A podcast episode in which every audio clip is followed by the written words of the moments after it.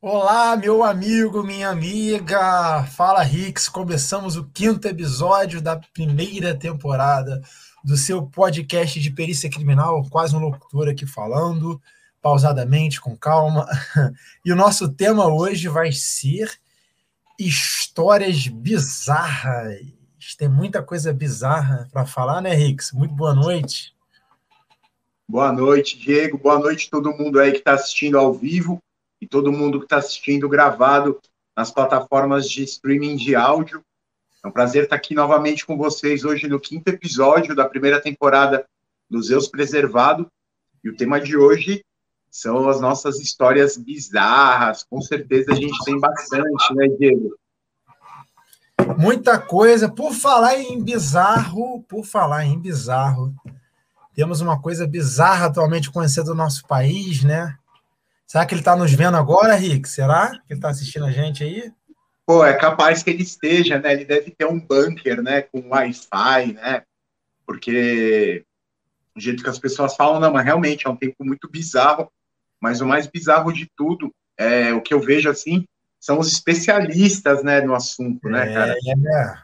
Não, cara, tem assim, o pessoal assistiu Rambo 1 e aí, aí assim, se empolgou, assim, hoje, assim, especialista em fugas na mata, tá bem legal de acompanhar. É só isso, basicamente, assim, que eu tô acompanhando, porque eu não gosto muito de ficar de ficar acompanhando os caras, de ficar comentando muito, porque, cara, é um episódio triste, né? É um cara, assim, que, que durante toda a vida dele, ele já demonstrava, né, que ele tinha essas... Pô, o cara já, já tinha respondido homicídio, já tinha respondido... Tô te ouvindo, tô te ouvindo. Já tinha respondido homicídio, já tinha respondido estupro, já tinha sido preso, já tinha fugido da, da, da cadeia mais de uma vez. Então, assim, é um cara que, que nem o Hermida comentou no story dele, né? Um cara que é produto da, da falha do, do nosso sistema, é, não só prisional, mas todo o sistema jurídico, né? Porque um cara, é, um cara que é, que é condenado a 30 anos, por exemplo, que é a pena máxima do, do, do homicídio, cara, o cara é condenado a 30 anos, ele vai cumprir oito. Esse cara aí, ele já tinha matado, ele já tinha roubado, já tinha estuprado, já tinha matado mais de uma vez. E agora tá aí, né? O, mas uma coisa que tem que ficar clara é que é, a pessoa, assim, é, a gente não vive na mata, né? A gente não tem. A gente vai de vez em quando, né, fazer umas perícias no meio do mato e tal, mas não é uma especialidade, né? A gente não tem treinamento em mata, é, guerrilha, em mata. Então, assim, é, é difícil. Então, Só assim, para o pessoal pra... é, entender um pouco isso aí, pessoal, é, Polícia Civil de São Paulo, Polícia Civil do Rio e as polícias no Brasil em geral, normalmente, né, isso acontece muito no Rio de Janeiro, principalmente, tem muito treinamento urbano, é, progressão ponto a ponto, enfim. É, e quando você. E essas progressões que a gente estuda justamente são, sempre são feitas como, né, Rix? Com anteparos para você se proteger. Então, por exemplo, acontece um tiroteio dentro de uma viatura, é, enquanto a gente, nós estamos numa viatura, é, é, o que, que, é recomendado? Que o policial saia, o policial se abrigue num poste, por exemplo, se, se não for possível, atrás do banco do motor do veículo, enfim, o policial se abrigue para continuar o confronto. Você nunca deve é, entrar em confronto na viatura e nunca se deve entrar em confronto de peito aberto sem estar é, abrigado em nenhum lugar. E esse é o grande problema do, do trabalho policial no interior de mata. Eu digo assim, provavelmente o Exército, as Forças Armadas, que realmente tem um treinamento adequado para trabalhar em mata. Então é, é, muito difícil, é muito complicado. O policial está exposto a um risco muito grande. O caso que aconteceu comigo, vou contar hoje. Eu falei desse caso lá do Salgueiro já aqui, no nosso podcast, não? Não, aqui não. Acho então, que você comentou na live, né? O do, do do fuzil? Do fuzil, isso. Vamos falar ah, então tá. hoje. hoje é, então hoje, então, hoje tem mais bizarras. A gente pode Sim. até intercalar hoje aqui, né, Rick. A gente fala, cada um vai falando de histórias bizarras. É, Para o pessoal que está assistindo e está ouvindo principalmente, está sentindo falta do Hermida. Pode ser que ele apareça hoje, pode não ser. Vai, de é. repente, uma aparição especial. Então, a gente vai levando. Se ele não aparecer, a gente vai intercalar nas histórias bizarras, que eu tenho certeza que o Rick tem muita história. Eu estou curioso hoje para ouvir suas histórias. É, tem algumas aí, né? Mas eu, assim, eu acho que as suas são, são mais bizarras, mas tem, temos umas histórias aí também, né? Hoje o Hermida, ele, teve um, tá, teve um compromisso de última hora aí, talvez ele não consiga entrar, mas a gente vai levando aqui que a gente com certeza tem bastante coisa bizarra para contar. Eu estava é, eu tava lembrando, cara, uma vez, é, você já você já teve que trabalhar assim, estando mal, cara, doente, assim, que não teve jeito você trocar o plantão? E você teve que fazer o plantão mal, Sim. zoado. Eu, particularmente, não gosto de faltar o plantão, pedir para trocar por causa de doença, só se eu não conseguir realmente sair da minha casa. Eu gosto é. muito de estar sempre ali, de comparecer. Eu acho que é inerente ao trabalho policial essa força de vontade de estar ali trabalhando, de estar a garra, você superar. Então, acho até um desafio. Você, pô, tô gripado, não sei o que, mas eu vou, tenho que ir. Então, assim, já aconteceu algumas vezes. Eu acho, Rix, se eu não me engano, nesses quase sete anos aí de, de perícia de divisão de homicídio, eu acredito que eu ainda não tenha faltado por causa de doença. Uhum. Acredito que eu não faltei, não. Eu acredito que eu tenha trocado por algum outro motivo, mas assim, de última. Um, aliás, uma vez aconteceu, eu cheguei no plantão de manhã, cedo, passei muito mal, eu tive uma dormência mental. Olha que bizarro. Já começando uma história bizarra aí. Eu tive, eu tive uma dormência em metade do meu rosto, que até hoje eu não sei o que, que foi. Eu cheguei no plantão, meu rosto ficou dormente. E eu, pô, já pensei um milhão de coisas. Aí os policiais me levaram até o hospital, o outro perito saiu de casa para me cobrir. Mas aí nos exames não deu nada neurológico, nada, enfim, não deu nada o exame. Até hoje é. não sei porque que minha cara ficou dormente. De qualquer maneira, eu retornei para o plantão à noite, depois que eu saí do hospital. É, então, não, eu perguntei isso porque eu estava lembrando é, de uma vez que eu, que eu passei, cara, foi, foi uma, eu acho que foi, eu já tive que sair de licença médica e tal, né, pelas coisas que eu comentei, né, pela aquela, pela atentado, a vez que fui atropelado e tal, mas é, teve uma vez que eu cheguei no plantão de manhã, cara, mas assim, eu tava, eu tava muito mal, assim, tava com muito enjoo, e aí a gente foi já, já ia sair, eu estava no núcleo de crimes contra a pessoa ainda, lá no sangue, fazia todos os crimes contra a pessoa e tal, então era muito local. E aí a gente foi sair, cara, assim, sem brincadeira, eu sentei na viatura, eu acho assim que a viatura andou um centímetro, cara, eu, eu vomitei, cara. Nossa. Mas assim, não teve jeito, cara. Aí assim, só, te, só deu para fazer assim, ó, dei. Eu pedi pro fotógrafo me levar a gente lá, tava perto do, do hospital universitário da USP, né? Eu pedi para ele me levar no hospital, fiquei lá tomando soro, ele foi lavar a viatura, voltou, depois que eu tomei o soro, a gente continuou, cara, foi fazer os locais. Mas é foda, né, cara? Esse que é o que é, é o é o negócio do plantão, né? É, é, você tem lá, você tem, tem as vantagens, né, de, por exemplo, ter alguns dias a mais de folga, né, você faz um plantão de de muitas horas, então você Mas, acaba. Eu estava pensando numa coisa. Você acha que o plantão, esses anos de plantão, te deixou mais forte, assim, em termos de, imunológicos? Porque eu acho que depois que comecei a fazer plantão, assim, parece que eu não fiquei doente mais. Sei. Cara, não. É, eu, eu pensei já nisso. É, assim, de ficar menos doente, com menos frequência. Fiquei algumas vezes, óbvio, né? Mas, assim, é, de ficar muito doente, não. Eu percebo assim, Exatamente. assim eu acho que assim, eu acho que é, a gente fica, é, fica muito exposto a coisas insalubres, assim, né? E, então, não sei, cara, se é uma coisa evolutiva, eventualmente, assim, né? De ser se adaptando a, aos Eu acho que, de repente, né? perito, os peritos do Brasil estão produzindo até uma própria cepa de Covid. É. É. Eu, assim, foi o que você falou, falou. Eu não vou dizer que eu não fiquei doente, eu fiquei doente algumas vezes. É, nas, na, na, numas, numas férias minhas, eu tive uma dor de eu tive uma vez uma dor de garganta também assim, mas eu acho que coisas mais graves assim realmente, eu, eu já tive épocas da minha vida que eu já ficava bastante doente. Eu tive pneumonia quando era mais novo, já tive problema de bronquite asmática.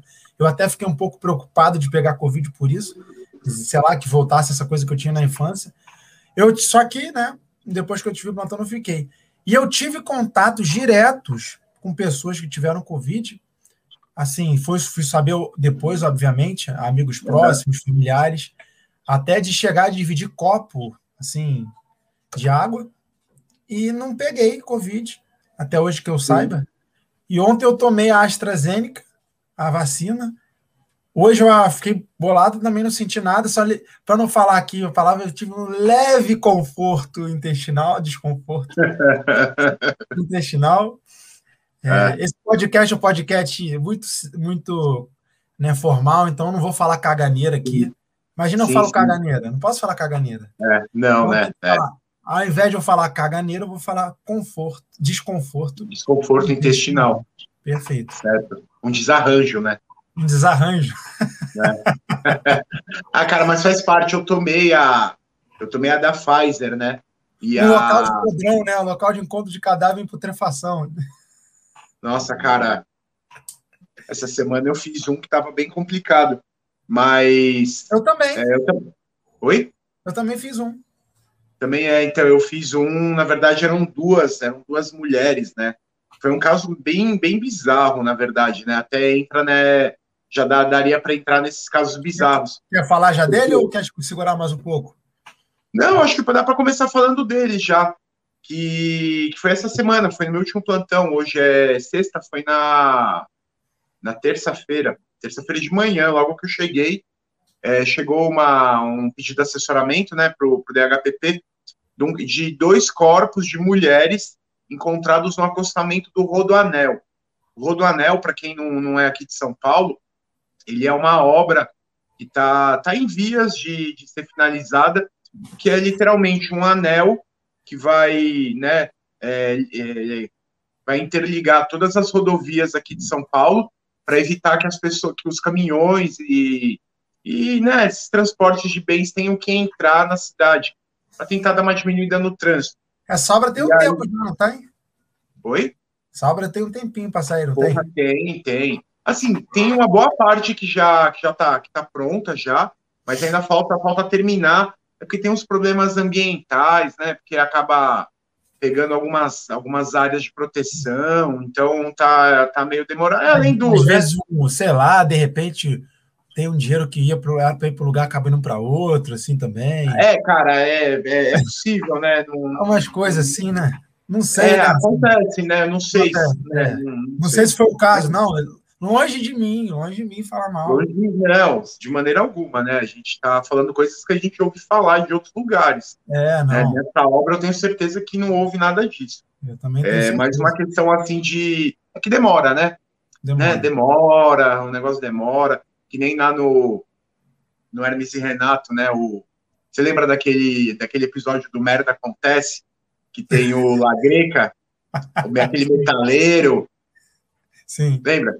Que daí que ele, ele tem, né, justamente tem um desarranjo, né, intestinal, e aí ele vai lá no banheiro e tal, né, faz toda uma obra, né, obra de arte ali no banheiro todo, e ele fala uma coisa que é muito, né, que é aquela coisa que, assim, com o tempo passa, com o tempo limpa, então, assim, com o tempo a obra fica pronta, é, são as coisas, assim, que, que né, que só o tempo, só o tempo podem curar.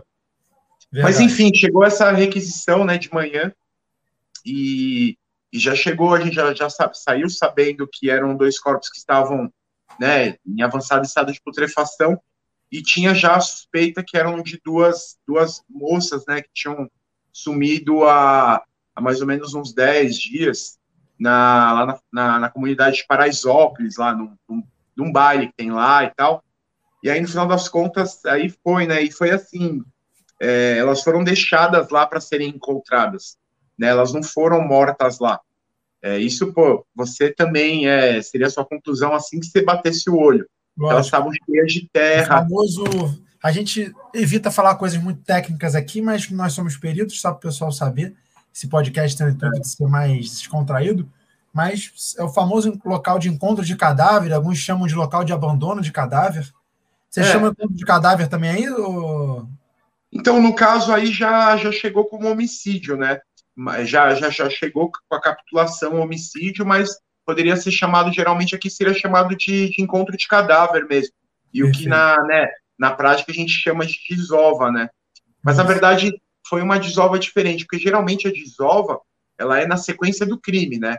O, a, a, o autor né, é, mata a vítima e aí já se livra do corpo, ou muito pouco tempo depois, né? Eventualmente é, é, corta o corpo, né? Como já, eu já peguei, eu tenho certeza que você já, pegou também cadáveres desmembrados, né? Sem a cabeça, ou só a cabeça. Eu já peguei uma vez, tem, uns, tem umas histórias bizarras que são bem rápidas de contar, a gente vai fazendo parênteses numa história um do outro. Sim. Eu peguei uma vez que a cabeça vem num saco, os membros inferiores em outro, o tronco em outro e os braços em outro, tudo em saquinho assim, jogado no lixo. Cada parte. E assim, em lugares, em lugares é, diversos, assim, ou muito próximos? Não, no lixo, tudo num lugar próximo, jogado, ah, não, gente. Lugar. Claramente intencional. Intencionalmente sim, botado sim. ali. Intencionalmente. Não. É, então, teve, teve um caso, né, que eu acho que eu já comentei até aqui no podcast da mulher que foi cortada ao meio. O André, o meu chefe, teve um caso que ele pegou, que foram duas mulheres que mataram um, era um, um taxista, eu acho, um caminhoneiro, e aí foi a cabeça num lugar, o, resto do corpo em outro. Então, assim, foi meio que a cascada. caminhoneiro, meu Deus. O que, que ele fez com elas? Eu não lembro, cara. Só sei que eu não lembro se ele era se ele era. Eu acho que ele tinha uma relação com uma das duas. Não lembro se era questão de violência, qual era o problema, mas fizeram, né? E cortaram. E aí foi um caso bem legal, assim, de resolver, né? Porque tinha fios de cabelo, então, assim, tinha fios delas conseguiram, acho que conseguiu extrair DNA, enfim. Nesse caso que eu fiz essa semana, é, elas estavam com um corpo cheio de terra, uma delas tinha muita cal, né, que, que às vezes jogam cal, né, mas usam de forma errada, né, porque o cal, na verdade, o certo é misturar com água, né, para ele ter o, o efeito ali de acelerar a decomposição. Quando é usado só o pó, ele acaba conservando, né, na verdade. Enfim. E então elas foram jogadas lá e, essa o Rodoanel é uma rodovia que ela é muito ela é muito monitorada. Então provavelmente eles usaram um caminho ali por baixo, enfim. É, foi um caso bem bem um dos casos bizarros aí que eu que eu peguei foi bem recente até antes da gente é, aliás depois da gente pensar até no tema de hoje, né? Você já pegou uns casos assim de encontro de cadáver nos lugares? Eu peguei assim, um essa semana. Eu peguei um essa semana. Eu falei com você. Até achei coincidência, mas meu não foram dois. Eu peguei essa semana uma mulher em estágio de, avançado de, de putrefação, já estava no período efizematoso, bem, inchada, bem inchada já. Ela estava totalmente nua, numa casa abandonada, com uma bermuda em, em cima da região da região glútea, só a bermuda em cima da região glútea, e a perinecroscopia ficou muito complicada de ser feita, porque ela estava realmente estava fedendo demais, estava difícil de mexer. Aquele local que realmente você passa a bola para o legista, porque não tinha como fazer ali no local observar muita coisa. E eu encontrei alguns outros elementos, não vou entrar em muitos detalhes, porque é um caso que aconteceu essa semana, Sim. mas alguns outros elementos que me. Fora a perinecroscopia, que eu consegui constatar ali realmente uma, uma amação que levou a um homicídio. E aí, possivelmente, Sim. pode ter acontecido ali um, um, estupro também, claro, só que eu também não tenho a expertise no cadastro em putrefação e fazer esse tipo de exame. Sim. Às vezes, é, vou até supor que o legista talvez não consiga também muita coisa.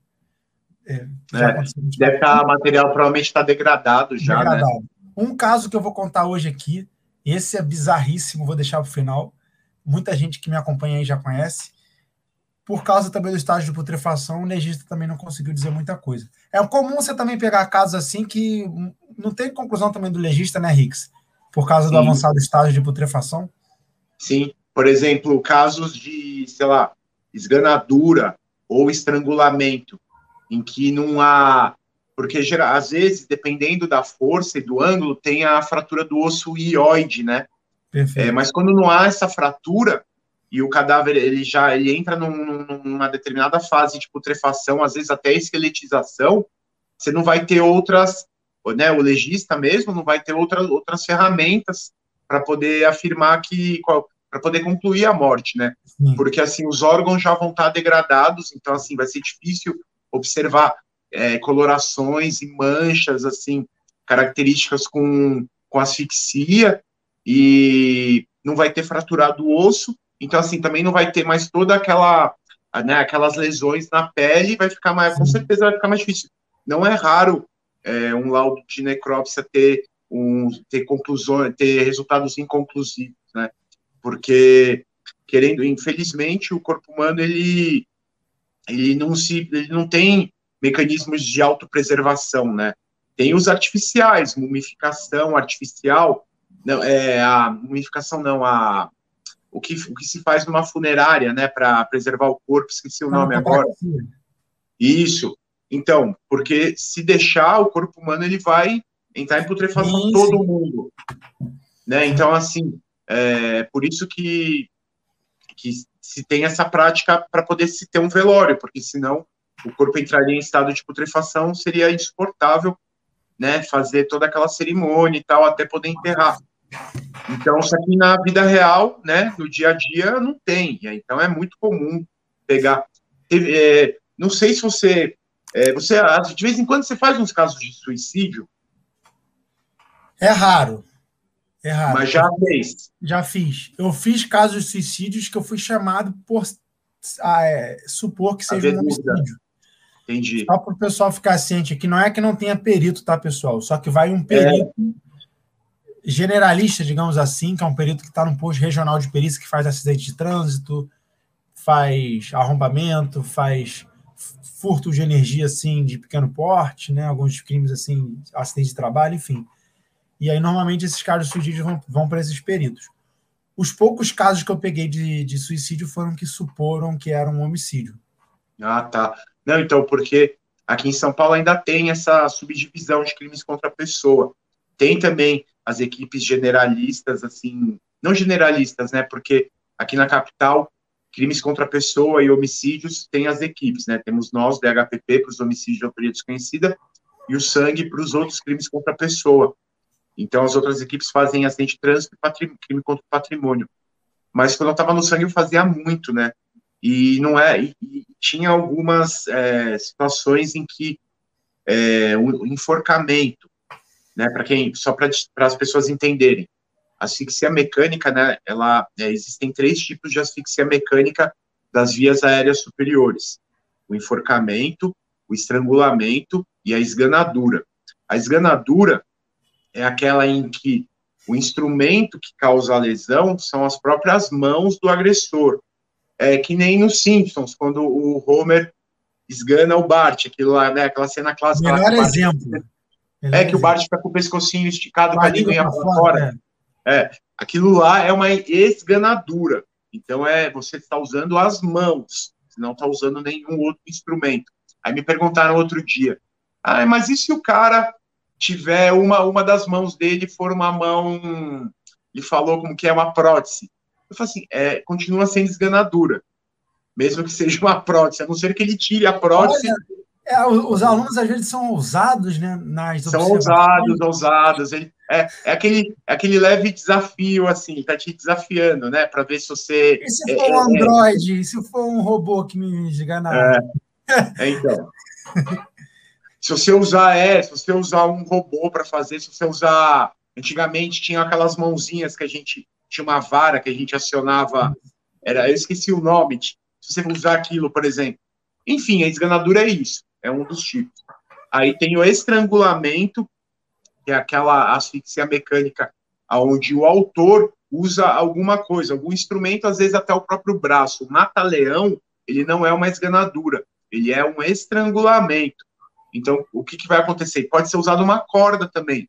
Aquelas cenas de filmes de mafioso, hoje eu postei eu fiz um post é, hoje, né, dia 18 de junho, para quem está assistindo isso nas plataformas de streaming, hoje é sexta-feira, 18 de junho. 18 de junho de 2027, ainda estamos no Corona, tô brincando com você. 2021, estamos aqui ao vivo. Para quem está no YouTube, muito obrigado por vocês estarem aqui. Mandem suas perguntas no chat que a gente vai ler na, no, no decorrer aqui da, do nosso Me responde só uma coisa, Rick. Se eu quiser assistir ao vivo no YouTube, é sempre no canal aqui do Zeu Científico, do YouTube? Não, hoje é no Zeu Científico, porque hoje é o episódio número 5, que é um número ímpar. Então, hoje é no Zeu Científico. O próximo, o sexto, que é um número par, é lá no, no local preservado. YouTube do local preservado, nós temos um canal do, do Instagram, e aí também, depois dos episódios, é, o áudio é preparado, né? O Diego ele faz um, dá, um, dá uma tratada no áudio e joga nas plataformas de streaming de áudio. Aí sim, nas plataformas de streaming de áudio, você procura por Zeus Preservado. Aí, Aí sim, lá. Tudo. Deezer, Spotify, Apple Podcast. Tudo, Deezer, Spotify, Apple Music, tudo, tudo, tudo, estão todos lá. É, fiquem à vontade, quem quiser baixar, compartilhar, é, difunda o material, fiquem à vontade, é de todos nós. Então vão mandando as suas perguntas aí, que a gente vai, vai respondendo. Aliás, ó, tem uma já aqui, tem uma aqui legal. Do cemitério? É, essa aí, boa. É, já, já, tá aí, já bati o olho aqui. Pode começar. Você já fez perícia em cemitério? Já. Só que a perícia em cemitério, ela tem um nome. Quando é uma perícia específica em cemitério, que é chamado de local de exumação. Já fiz local de exumação em cemitério, que para quem está assistindo e não conhece, ou quem está ouvindo, caso você esteja numa plataforma de áudio, o local de exumação é quando o perito é, vai até um cemitério para participar de uma exumação que é feita devido a algum interesse que surja na investigação, seja para algum exame de DNA, seja para verificar, fazer um exame necros, da ne, necroscópico novamente, muitas vezes é feito. Temos um caso muito famoso na história, aproveitando aqui para falar de histórias bizarras, não só as nossas, de outros que eu conheço. Eu acho que o Hicks foi o caso mais bizarro que eu já vi, em termos de, de sem solução que foi o caso da, é, da mulher de Oslo. Esse caso é conhecido como a mulher de Oslo, que é um caso da década de 90 que aconteceu em Oslo, na Noruega. E essa mulher, ela, ela se hospedou num hotel e foi encontrada morta nesse hotel com uma arma de fogo na mão, em cima do peito e deitada na cama com os pés sobre o chão. Só que teve vários mistérios, por quê? O Hicks é um é, excepcional perito de homicídios, ele não me deixa mentir. Se eu disparo um tiro na minha cabeça, a gente produz uma mancha de sangue chamada de backspatter, que vai em direção à, à mão, ao contrário ao movimento do projétil, né, Hicks? Mesmo na entrada de projétil uhum. na arma de fogo também sai sangue na cabeça. Então, provavelmente, num disparo na cabeça, provavelmente teria o quê? Sangue na mão da vítima. Só que não foi encontrado sangue nenhum nem na mão, nem em lugar nenhum. Foi encontrado um pequeno espargimento no teto, que não, não entendeu o motivo. E, mais o que? É, essa mulher ela deu o nome, entrou de entrada no hotel com nome e endereço falso, foram no endereço dela, que era lá na Inglaterra, eu acho, não acharam nada, ou na França. Nunca ninguém soube quem é essa mulher. Ela foi exumada posteriormente para fazer um exame. E aí, a partir de vestígios que encontraram na boca dela, descobriram que ela era de uma região da Alemanha só. Por causa de, uma, de um acidente que teve lá na época, que vazou uma substância, aí tinha na boca. Olha como é que a perícia é, é sensacional. Que louco. Mais outras coisas interessantes desse caso, ela Iva saía do hotel várias vezes, foi encontrada uma mala no quarto dela com uma cartucho de arma de fogo. Não foi encontrada nenhuma veste da parte superior dela, só da parte de baixo. Só ou da Desculpa, não foi encontrado nenhuma veste da parte de cima, isso só da parte de baixo. As etiquetas estavam todas removidas. E aí tem algumas teorias que ela era de alguma agente dupla, que foi morta por um serviço de inteligência. E, enfim, tem muita coisa. Que assim, louco, cara. Muito louco esse caso. Muito louco. É, então, eu, mas eu já fiz sim também perícia em cemitério, mas aí eu já, eu já, já participei, participei de poucas, acho que uma, acho que uma só exumação, mas já fiz perícia de suicídio em cemitério, já fiz é, perícia de homicídio, eu acho que não, mas suicídio já fiz mais de um, já fiz também local de. Oi? Foi enforcamento? Envenenamento. Eu acho que no cemitério, eu acho que a, eu acho que a maioria foram envenenamentos é, foram, acho que foram todos envenenamentos. Eu não lembro de ter feito nenhum outro tipo de enforcamento. Eu, eu acho que não. Cemitério não, mas fiz centenas, né? De. É, eu imaginei se uma árvore que alguém amarrou alguma coisa. Estava tentando imaginar, mas não, envenenamento faz sentido. Não é. Em, em cemitério não. Em cemitério foi mais é, envenenamento e sempre assim com com vinho, cara. É, a pessoa misturando no vinho. Nossa. Porque o pessoal, né, tem, né, tem um pessoal meio gótico, assim, que gosta de ir no cemitério tomar vinho, e aí alguns... É... Você já foi no cemitério, Rix? Quando era mais novo? Oi? Você já foi não, cemitério? Não, cara... Não, assim, eu, eu, não, eu não tenho nada... Eu acho legal, assim, até. Já fui em alguns, assim, conhecer, sabe? Tipo, lá em Nova York, lá o cemitério que tem lá no, em Manhattan. Aqui em São Paulo também. Quando eu era adolescente, um dia eu cismei com meus amigos a gente ia entrar no cemitério de madrugada, a gente entrou só para olhar mesmo dentro como é que era. Não, eu acho que eu fui também, assim, mas eu nunca tive. É, tem gente que tem meio tem meio tara em cemitério, assim, né? Que o cara quer, quer ir, precisa ir no cemitério. Eu nunca tive muito isso, mas eu já fui. Tem, já fui. Em, em, tem gente que gosta de ser perito criminal, trabalhar com local de, de homicídio.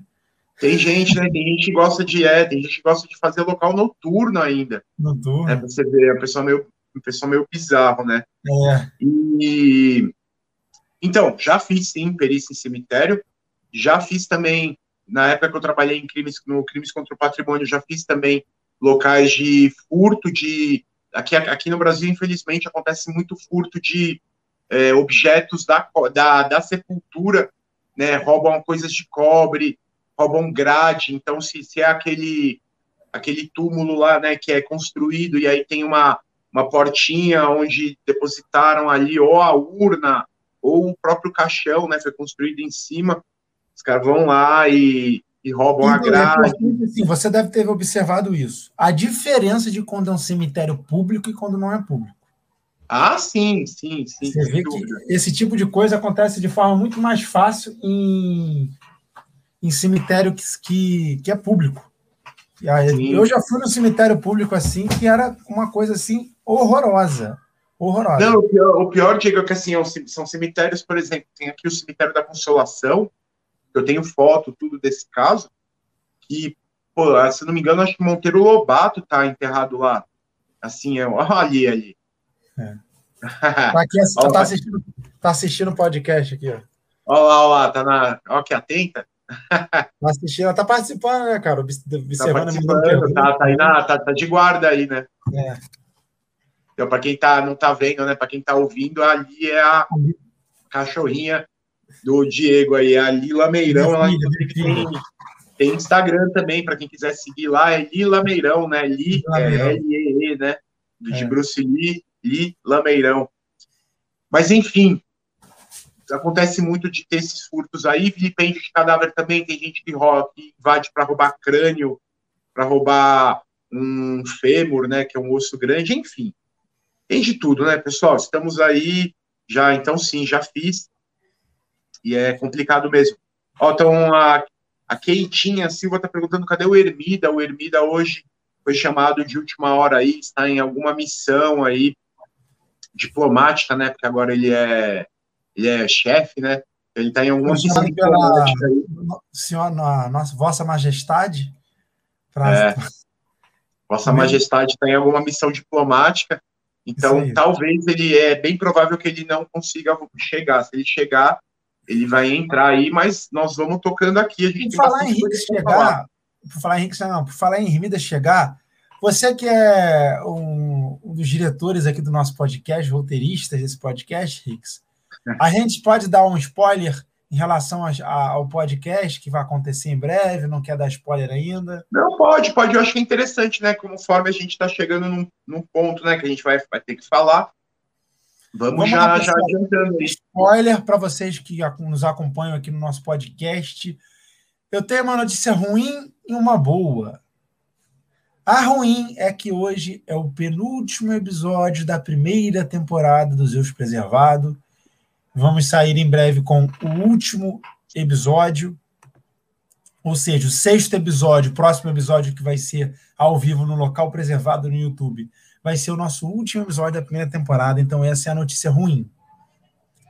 A notícia boa é que o podcast vai retornar para a segunda temporada ainda em agosto e com uma novidade que vai deixar vocês assim com vontade de chegar a agosto logo, eu tenho certeza. Todo esse ambiente aqui de descontração, de casos, de tudo que a gente está contando aqui, vai ser expandido para a segunda temporada com um convidado diferente a cada episódio. É isso mesmo. Então nós é estamos é aqui. Imagina esses peritos que vocês conhecem aí nas redes sociais, alguns grandes é, é, amigos, tá? Né? Outros colegas somente, mas todos que eu tenho uma admiração por todos eles. Imagina eles aqui contando, né, Rix? Sobre locais, sobre casos, uma conversa descontraída com eles, outros profissionais de segurança e também profissionais e outras pessoas que também não são peritos nem policiais também a gente vai trazer. Ou seja, tudo isso que vocês já estão acostumados, já estão gostando, estão se adaptando, vai continuar tudo isso, mas cada episódio com um convidado extra, não é isso, Rix? É isso aí. A gente vai, então, como o Diego falou, hoje é o quinto episódio, a gente ainda vai ter o sexto lá no, no YouTube do, do Local Preservado, ainda aqui no mês de junho. Talvez na próxima sexta ou na outra a gente vai, vai ver. Aí a gente vai tirar umas férias, umas férias. E aí, meus amigos, a gente quer que vocês participem. A gente quer saber pessoas que vocês querem ver aqui no local preservado, no, no preservado, falando com a gente falando com vocês, porque aqui também é o espaço de vocês, vocês estão aí falando, falando aqui no, no, no nosso chat, tem mais perguntas, a gente já vai responder. Enfim, vão lá mandando para a gente no nosso. Pode ser aqui nos comentários mesmo, depois. Pode mandar direct no Instagram. A, a, caixinha também lá depois, para vocês perguntarem. Isso, a gente abre uma caixinha para perguntar. Vão falando, porque em agosto a gente volta para a segunda temporada todo episódio com um convidado diferente, pode ser perito, pode ser delegado, pode ser escrivão, pode ser algum atleta de algum esporte que a gente curta aqui, que vocês curtam, porque é uma coisa muito legal. É uma ótima ideia, né, cara? Porque, trazer, por exemplo, sim, com certeza. Né? A gente trazer, pô, seria legal, imagina a gente trazer o trazer uns caras assim, tipo, sabe, trazer o Charles do Bronx aqui. Pô, trazer uns caras legais assim, pô, legal. né? É Pô, possível, é possível. Quem sabe. Caralho. Então, os caras legais, assim, é, porque eu acho que é muito importante para a gente, né, como ser humano, não a gente não ficar só pitolado naquilo, né, que a gente faz. Ó, oh, o José Rafael botou, são só seis episódios para não ficar sete, para não ficar sete menos um e evitar a lembrança da Copa. não, cara. eu não, eu, eu, eu esse episódio aí do 7 a 1 para mim foi meio cômico até, cara, porque eu tava assim, eu já depois eu acho que da Copa de 2000 e depois da Copa de 2006, assim, eu perdi um pouco o encanto pela seleção, assim, então esse evento não me incomodou, assim, até foi foi engraçado. Mas não, é porque realmente a gente está fazendo um planejamento, a gente quer fazer um negócio legal para a gente poder voltar em agosto com tudo já num, num formato um pouquinho mais expandido, né? a gente poder trazer outras pessoas aqui também para diversificar as histórias bizarras e as curiosidades que a gente pode trazer para vocês. E como eu estava falando, é legal trazer gente de outras áreas, né? Para a gente não ficar muito bitolado. Até a. Eu tinha visto uma pergunta aqui para cima, Diego, da. Não, essa aqui não. Tema do Rivania Junqueira. Isso, isso. Que é escutar. Isso. Ele falou isso. Que é até importante. É, eu acho que até para a gente, porque quem segue o pessoal da perícia no, no Instagram e nas outras redes sociais, busca, é, geralmente faz perguntas técnicas, né, tá querendo tirar alguma dúvida ou outra, mas muita gente tem curiosidade da, da, da rotina, do dia a dia, o que, que a gente faz quando a gente não está fazendo essas coisas bizarras aqui que a gente está contando. Não, e até assim, foi, é, quando a gente está nessa conversa descontraída, fica mais fácil de a gente, pô, como é que deve ser, por exemplo, o Walker do CSIBR, né, conversando aqui, ou como deve ser, por exemplo, o, o, o Henrique Tabosa conversando assim, numa conversa mais descontraída, ou como deve ser o delegado da Cunha. O delegado da Cunha já está em muito podcast, né? Já, já conhece. Não, o delegado da Cunha eu não sei, cara. Mas, mas enfim, tem a, pô, tem a Amanda para chamar. Eu quero chamar Aqui eu não sei quem, quem, quem acompanha lá o local preservado no Instagram. Eu faço muita questão de chamar aqui o Pedro Jordano, que é um atleta de esportes extremos, que é um cara que o único brasileiro, o único sul-americano a terminar a, a GOG, que é uma prova de resistência, prova de endurance maluca, meu, que é lá na Grécia, na neve, nas, na, nas montanhas lá, 72 horas. Eles, a, a, organização tira comida dos caras, não tem água. É um, é um, é um, você imagina 72 horas sem parar. E ele completou essa prova aos 50 anos de idade, cara. O único Nossa. brasileiro. Então, assim, é um cara que com certeza a gente vai trazer aí também, porque. Imagina a gente chama o Pedrinho Matador aqui, Pedrinho ex-matador agora chamado. Porra, é, é. Ah, que... Se a gente sair agora, a gente traz o Lázaro. Lázaro. Vamos trazer o Lázaro. É. Se a gente já sair agora, eu acho que dá tempo. O que, que aconteceria com o Lázaro se ele aparecesse aí na tua casa agora, Rix? Ah, cara. Cara, eu acho que eu ia precisar reformar o apartamento depois, cara, porque ia ter muito tiro aqui, cara. Pô, imagina. É, é, isso, inclusive, é uma coisa interessante de falar, cara. Mas o pessoal tá é... tá falando que ele tá desviando de tiro, que ele tá possuído pelo demônio, caramba. Então parece que assim, parece Eu que. Quero ver se, ele aparece no teu teto aí em cima, assim, ó. Um, é. um... Não, parece que se você, se você esconde um, um, livro lá dele, ele não aparece, cara. O problema é o livro. Ah, entendeu? sim. Porque você já reparou, você já reparou que todo filme de possessão, de exorcismo, tem objetos assim que são importantes, tipo a Annabelle. A Annabelle lá, é aquela invocação do mal, tem a boneca, tem a Annabelle, ela é o objeto. Então, assim, no caso, eu acho assim, se a gente tirar, tirar o livro dele, eu acho que a gente consegue Pode talvez, ser. talvez controlar o problema. Mas uma coisa interessante sobre esse caso aí, eu não estou falando muito dele, mas é uma coisa que que é interessante observar é que na, nas casas onde na casa, aliás, né, onde tinha um cara armado ali, é, graças a Deus todo mundo sobreviveu. Então, é mais um indício assim, que eu acho que é importante das pessoas é, entenderem que a gente não deve terceirizar a nossa segurança, né? Eu acho que cada um é responsável pela sua própria segurança. É, eu tô aqui hoje com a camiseta da Marvel, mas é, ó, pessoal, não, esses, pessoal, esses daqui eles não existem, tá? Então, não tem Hulk, não tem Homem-Aranha, não tem ninguém para te salvar. O Estado ele não é onipresente, então aprendam se, aprendam a defender-se. Acho que é Mesma coisa do o extintor de incêndio, você não deixa de ter extintor de incêndio em casa porque tem, tem bombeiro. bombeiro. Exatamente. Então, assim, é, acho que é muito importante todo mundo que, que puder, que já tiver idade. Quem não tem idade ainda, porque para né, você ter uma arma de fogo, você precisa. Eu não falo só arma de fogo, acho que é muito importante para todo mundo, para quem gosta, assim, praticar uma arte marcial. Aí o, o Diego tá aí para confirmar, né? Ele é faixa preta de karatê. Para ele, o karatê foi a arte marcial assim que, que o atraiu ainda né, criança. Ele pratica desde, desde menino. E, mas não precisa ser necessariamente karatê, não precisa ser necessariamente jiu-jitsu. É, se você quiser fazer que nem eu treinei bastante, bastante tempo, quem, quem, quem do, né, quem jutsu, que é espada, samurai, enfim, vai fazer alguma coisa, se movimentar, e se você já tiver idade, vá no clube de tiro, aprenda, aprenda a tirar, perca o preconceito, que eu sei que muito de, muitos de vocês têm, é uma coisa natural para a gente viver, né, num país que tem uma cultura desarmamentista, é natural as pessoas terem um pé atrás, mas vão lá. A gente pode até chamar o Bené um dia, né? Aqui com a gente, seria uma honra. Quem? O Bené Barbosa.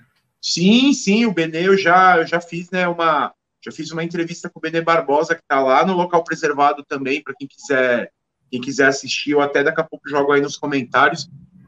Pô, com certeza, muito legal, porque a gente precisa aprender que é aquela coisa, né? Existem, existe a nossa opinião e existem os fatos. Às vezes as nossas opiniões, muita, a maioria das vezes, né, as nossas opiniões, elas não têm qualquer embasamento quando são confrontadas com os fatos, elas logo se mostram erradas, né? Ou é às vezes assim por desinformação, por pura ignorância, às vezes intencionalmente, porque tem muita gente que distorce as coisas intencionalmente para confundir as pessoas mais desavisadas.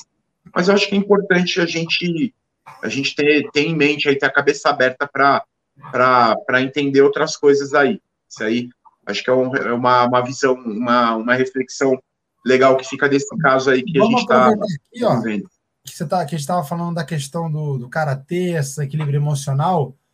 Só para a gente não esquecer de responder a pergunta do Rivanier, o pessoal que está ouvindo, ó, fora o Lameirão treinar, namorar.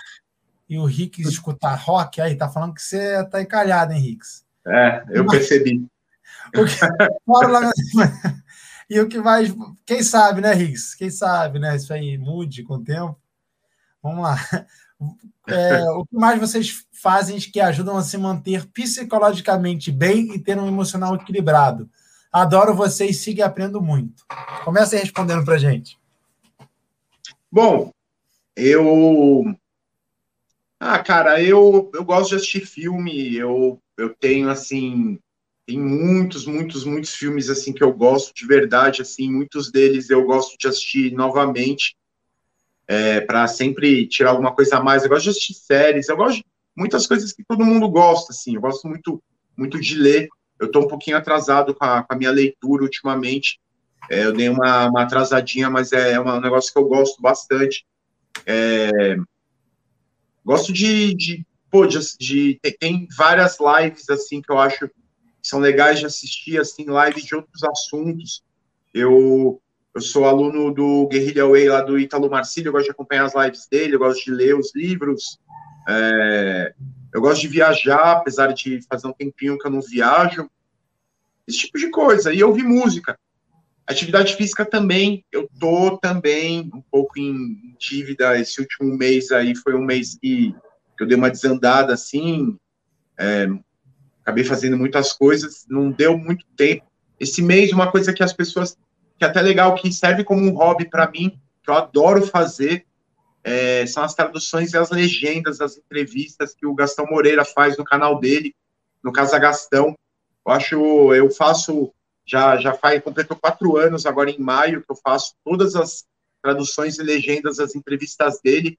Isso é um negócio que eu adoro fazer, porque é, Primeiro porque eu estou traduzindo, estou legendando, estou vendo em primeira mão né, as entrevistas com um monte de gente é, famosa, assim, sabe? Músicos, assim, que eu admiro, né? E também me ajuda a treinar meu inglês, então é um negócio que eu faço. É, esse mês, maio e junho, eu fiz, se eu não me engano, seis, cara. E é um negócio assim que... Porque agora, além do Casa Gastão, tá fazendo também para o Wiki Metal, do Nando Machado. Ele não deve estar tá assistindo agora, mas depois eu vou vou mandar o link para eles assistirem. É, cara, é um negócio que eu. É um, é um hobby meu, assim, tá? traduções e legendas. Eu acho muito legal isso daí. É, é, um, é um hobby que eu. É um negócio que eu levo. É, é, uma, é, é um trabalho, né? Porque eu faço com toda a seriedade, assim, eu levo mais. Eu levo muito a sério, assim, quando eu tô fazendo uma legenda. Tanto é que é, eu, eu, eu, fico, eu pesquiso, assim, tudo que o cara fala. Se eu pego, assim, um cara do heavy metal da Noruega canta black metal que eu nunca ouvi na vida. O cara começa a citar uns nomes lá, meu, assim, que parece que o cara tá, tá, tá falando, né, norueguês, né? Aquele não é um nome norueguês. Eu vou pesquisar até achar, cara. São poucas as vezes que eu deixei de pesquisar. Então, assim, é um negócio que me aguça a curiosidade e me treina meu inglês, é legal pra caramba. É um hobby e um trabalho também. É, é eu, existe a diferença básica, né? Igual o filme de super-herói, a gente estava falando de super-herói mais cedo, tem o Clark Kent, tem o Superman, e a polícia e qualquer outra profissão, né, que não seja polícia, é a mesma coisa, médico, engenheiro, enfermeiro, biólogo, enfim. Existe o profissional e existe a pessoa, né, Rix? Eu acho que a melhor forma de você se manter psicologicamente saudável é não esquecer da pessoa. Às vezes, Sim. se manter psicologicamente saudável é fazer o que você gosta. Às vezes é um trabalho, como a tradução que você faz às vezes é uma leitura. Eu gosto sempre de ler. Eu tenho já, já me adaptei a isso. Eu só leio pelo Kindle atualmente ou pelo celular. Não leio mais livro. Muito difícil ler livro físico. Me adaptei porque aqui eu qualquer lugar que eu vou, tem minha biblioteca no Kindle aqui já. Aproveitando aqui, tem os livros do Zeu Científico no Kindle, para quem tiver interesse lá, procurar. Medicina legal. Livro de criminalística. Criminalística, mancha de sangue. Aonde, Nossa. que, ele, onde que o pessoal pode encontrar esse livro? Seus os livros do Deus Científico. Pessoal, o livro do Deus Científico tem na amazon.com.br, Medicina Legal Aplicada ao Local de Crime, Criminalística ou Manchas de Sangue. Já vou dar um spoiler aqui: o Medicina Legal Aplicada ao Local de Crime, a segunda edição vai sair semestre que vem, não vai se chamar mais Medicina Aplicada ao Local de Crime, Medicina Legal, vai se chamar apenas Medicina Legal, porque a gente vai adicionar outros conteúdos também. Show? Certo. Então é isso, né, Rix? É você não esquecer do Rix, não esquecer do Diego, não esquecer do Hermida, que não está aqui agora, mas nosso, nosso amigo aqui do podcast também. É não esquecer da pessoa. Então, o importante é isso.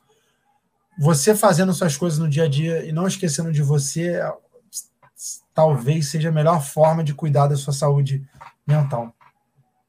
Com certeza, com certeza. O, o Rick Benato está falando aqui, que eu falei da Marvel, né? Ele falou que o, o Batman é o melhor detetive do mundo. Ele é da DC, não, com certeza. O Batman é um. Batman, ele é. O legal do Batman é que ele é, se vocês forem analisar, né? Ainda mais hoje em dia, com os, com os jogos do Batman, né? O Arkham Asylum, Arkham Knight, esses jogos mais, mais modernos do Batman, o Batman, ele, ele tem toda uma tecnologia forense, né? Nesse teve um, o último que eu joguei, que era o Batman, que era que é o único de, de PlayStation 4, que é o Knight, né, Arkham Knight, ele tem o Batmóvel e tal.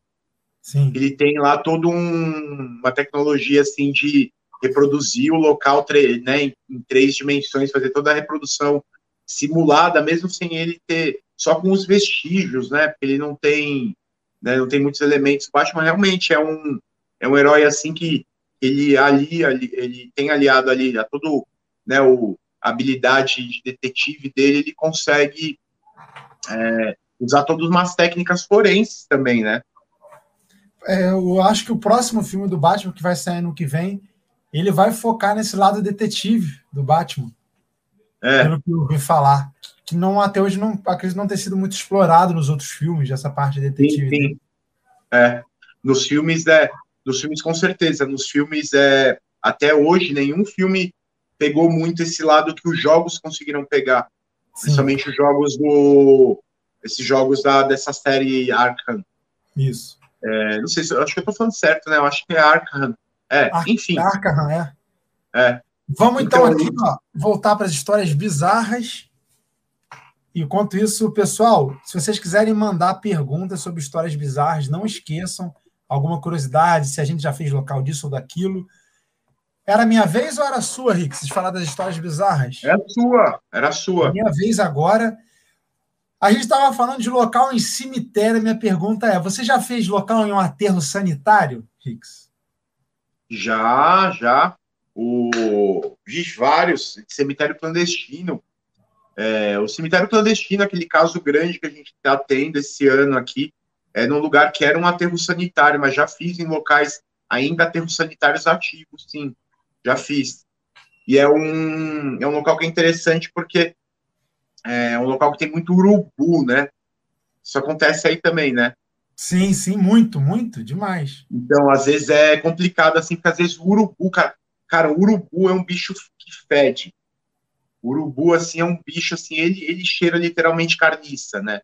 Não é ele ele próprio, assim, né? Mas é, porque ele tá o tempo inteiro comendo coisa podre, né? Então o urubu é um bicho que fede, é e assim dá medo, meu urubu é grande, cara. O urubu ali, você vai num, nesses locais aí tem lá uns três, quatro urubu ali. É complicado. você escorregar e bater a cabeça e morrer. É, tá, ele tá só esperando ali. Apesar eu que ele vai, um ele vai, ele vai. Hã? Eu fiz um local no aterro sanitário que o cadáver estava em putrefação. Agora você e fedendo demais, juntou os dois.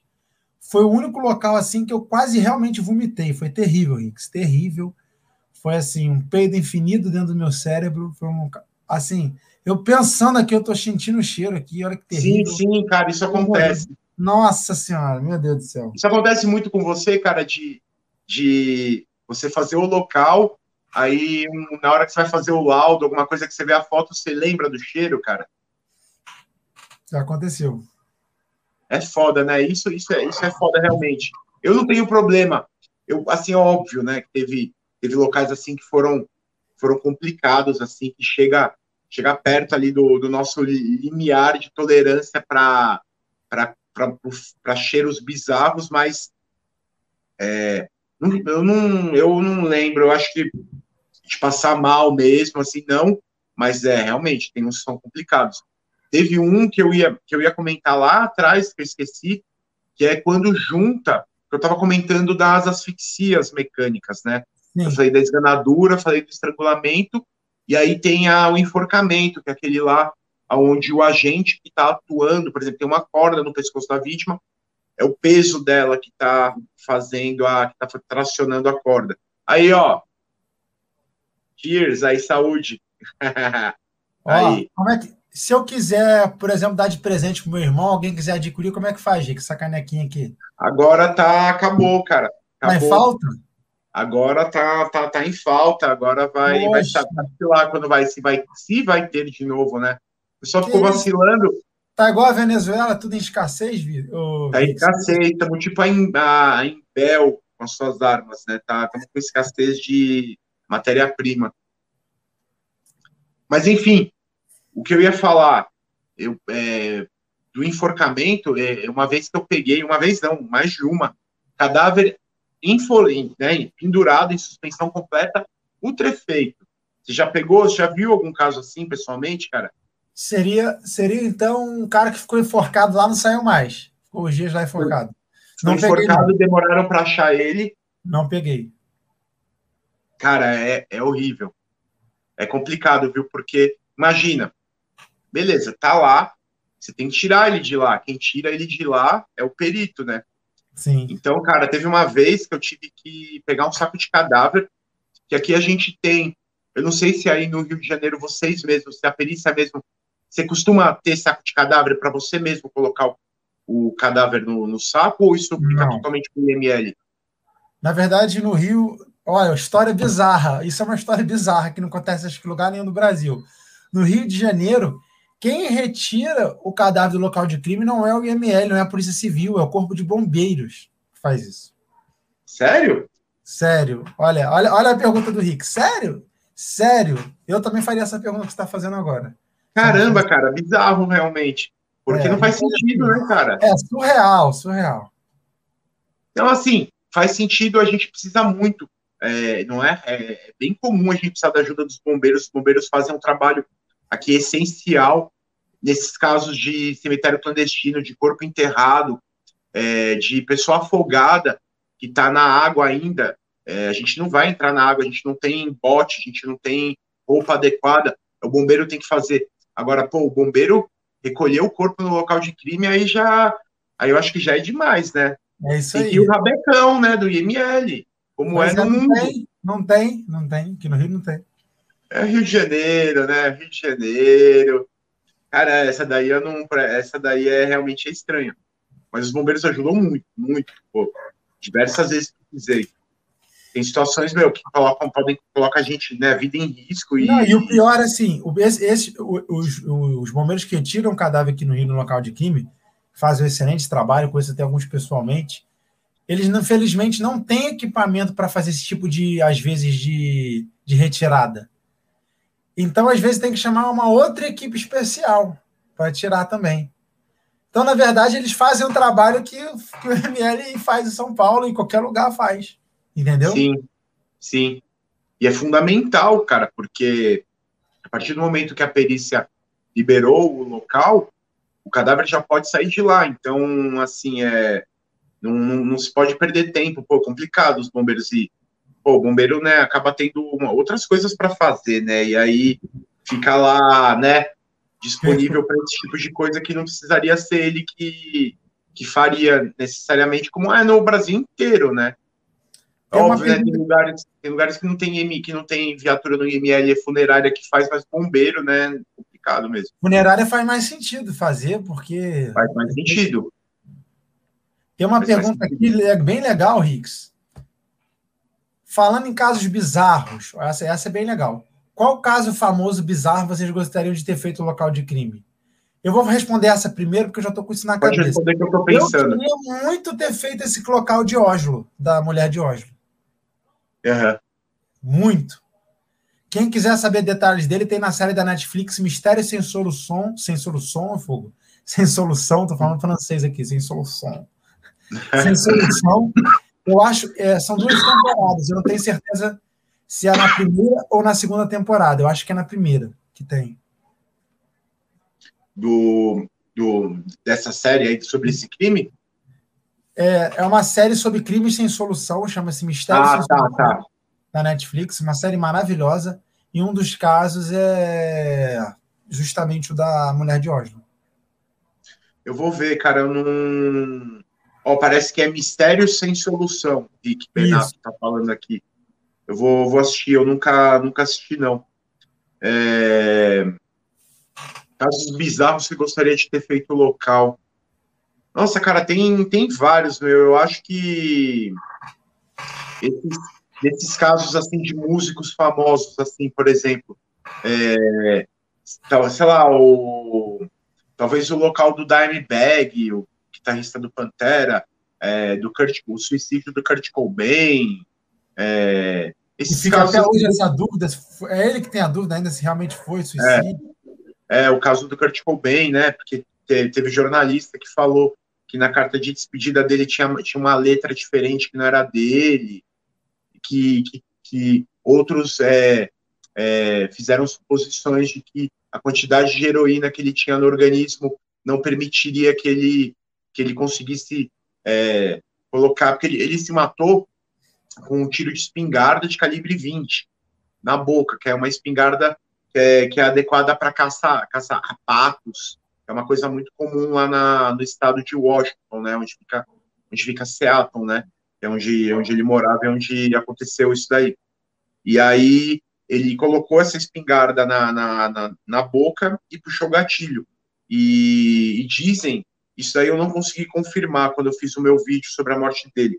Eu, as informações oficiais é que ele tinha uma quantidade que é, era considerada três vezes maior, eh, era três vezes a quantidade letal da heroína.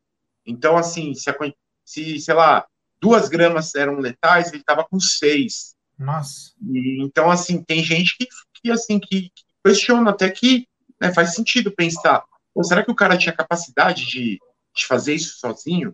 Enfim, eu acho que seria um local, um, um local bem interessante de fazer. De outros casos famosos, cara, não, assim, mais antigos, assim, não me vem muito à mente, porque eu não, eu não tenho muito.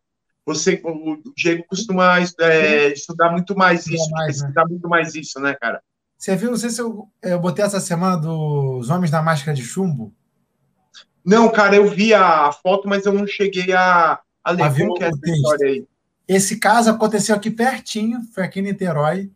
Fica, acho que a 3 quilômetros aqui de casa, bem perto. Foi na década de 60 ou 70, não lembro agora. Foram encontrados dois homens mortos. eh, já tinham três, quatro dias de morto, então estava ali no estágio gasoso já, de enfisematoso. Eles foram encontrados com uma máscara de chumbo cada um e uma, um bilhete escrito quatro horas, aguardar sinal, ingerir cápsula. Isso. Nossa, E aí, olha, que bizarro. Esse caso, ele ficou bem conhecido na época, saiu no Fantástico, depois saiu no Linha Direta na década de 90. E foi um como caso. chama esse caso? e- é, oi? Como que é o nome do, do caso mesmo que você falou? Os Homens da Máscara de Chumbo. Tá. E esse caso ele foi estudado por ufólogos do mundo todo. Foi um caso que ficou de ufologia. Inclusive, eu acho que o de ufologia é o mais famoso do Brasil em termos internacionais. Eu li alguns uns, uns artigos que dizem que, inclusive, é, ufólogos e pesquisadores de outros países estiveram aqui na semana que aconteceu. Eu caso. vendo aqui, cara. Bem bizarro mesmo. Bem bizarra. Tiveram nesse no ML aqui de Niterói, pertinho ali onde eu trabalho, para estudar e dizem que ficaram trancados com ele na sala um tempo. Algum, é, uma mulher que morava na região ali perto falou que viu um- uma luz muito verde ou azul, uma luz assim, numa- no morro. E parece que me falaram uma coisa esses dias que eu não tinha visto, acho que parece nesse programa do Linha Direta, que não cresceu uma vege- vegetação no local onde eles foram encontrados. Não cresceu? Não. Aí, ó. Talvez, será que o, ET o ET Bilu tem alguma, alguma ligação com o caso, cara?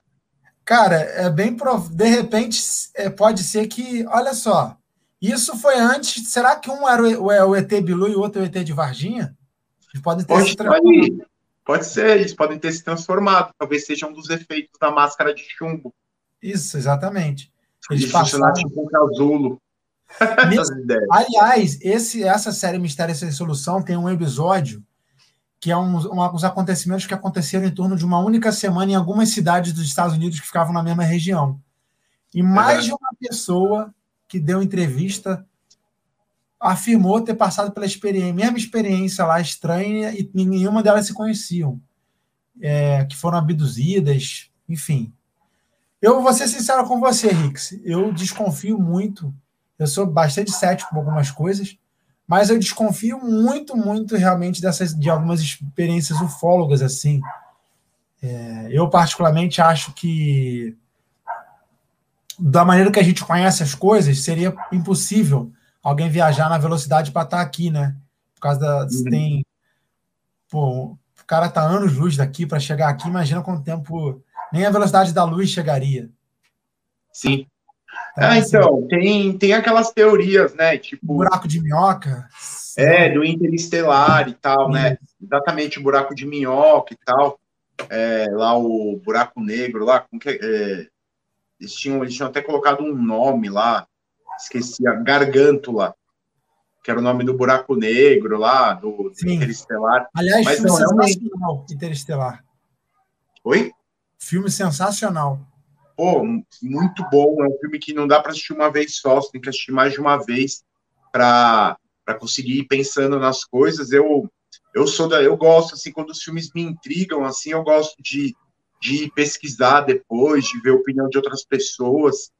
Do Interestelar especificamente tem até um documentário que chama A Ciência por Trás de Interestelar, que eu acho que é bem legal para quem assistiu.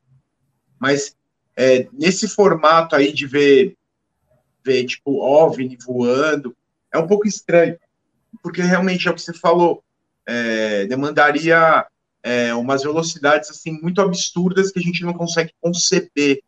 Né? E teoria da relatividade, na velocidade da luz, a massa se tornaria infinita. Então, assim, então, teoricamente, é, não tem como corpo. Cara, então, tem a questão né, do tempo ser relativo e tal, e, e, e, ser, e, ser, tratado como uma outra dimensão que é um, né, é um formato que a gente não consegue, nosso cérebro não tem capacidade para enxergar, né? Enxergar isso. Então, assim, talvez, é possível, né? Seria muita pretensão a gente afirmar categoricamente que nada existe, só nós existimos, né? O meu avô, ele foi, já faleceu, infelizmente, coronel da aeronáutica. Ele uhum. foi da primeira turma da aeronáutica do Brasil, lá em 1940. E ele trazia vários aviões dos Estados Unidos, os primeiros aviões das Forças Armadas, ele trouxe dos, dos, dos, que o Brasil comprou, né, dos Estados Unidos, ele trouxe para cá alguns, voando sozinho, trazendo um avião. E ele já me disse algumas histórias, e na época algumas coisas que ele observou estranhas já no ar. Ele tinha umas histórias dele lá esquisitas. E, enfim. E ele era, e pensa numa pessoa cética, ele era muito muito cético, muito racional. E ele já disse que, que viu algumas coisas estranhas na época que ele voava. É, então. Meu avô também era da aeronáutica. Ele também foi. Talvez, acho um pouquinho, mais ou menos nessa época, nos anos 40, né? Na época da Segunda Guerra e Caramba, tal. olha que. Será que ele é. se conheceu, de repente, né? É, é, possível, né? Que meu avô provavelmente, eu acho que foi em São Paulo ou Santos, não tenho certeza, mas foi aqui no estado de São Paulo. Então, não sei, é possível. Mas, ah, cara, tudo é possível, né? Vai saber, cara. Mas, ó, vê se você, você viu aí que a Karen te perguntou, pra, pediu para você contar a história do apartamento que apagaram todas as luzes. Peraí, a melhor conta da perícia que o apartamento apagou todas as luzes, eu acho. Eita!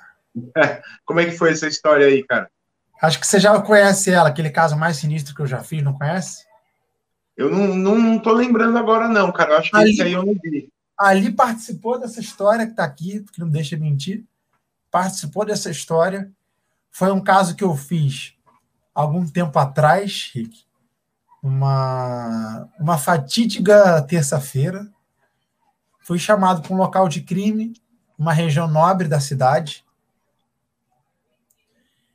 E aí cheguei lá no local de crime, se tratava de um prédio com alguns andares. A pessoa estava no, certo andar desse prédio lá. E aí eu entrei nessa casa, observei algumas coisas esquisitas nessa casa. Observei uma xícara quebrada na sala. Fora isso, na sala, nos quartos, estava tudo arrumado. Quando eu cheguei no quarto onde estava a vítima, ela estava deitada em posição de crucifixo, com as pernas dobradas e a mão assim. E realmente crucifixo, só que as pernas estavam para fora da cama.